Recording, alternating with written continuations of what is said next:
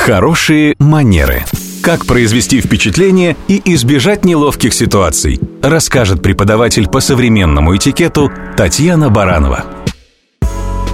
Здравствуйте. Сегодня как никогда актуален цифровой этикет и форматы вежливого и культурного общения в сети.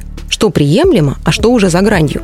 Нередко меня спрашивают, как реагировать на негативные комментарии в соцсетях. И надо ли вообще это делать. Универсального ответа, конечно, нет. Все зависит от контекста и ситуации. Иногда стоит промолчать. Иногда, наоборот, опровергнуть обвинение или высказать противоположную точку зрения. Главное помнить, в сети свобода слова. И если вы ведете открытые аккаунты в соцсетях, лучше учитывать это и принимать как данное.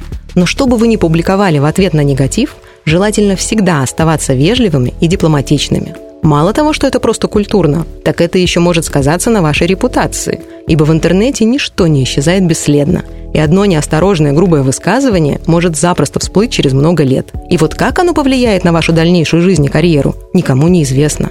Так зачем рисковать, если можно просто оставаться в любой ситуации воспитанным человеком и приятным собеседником?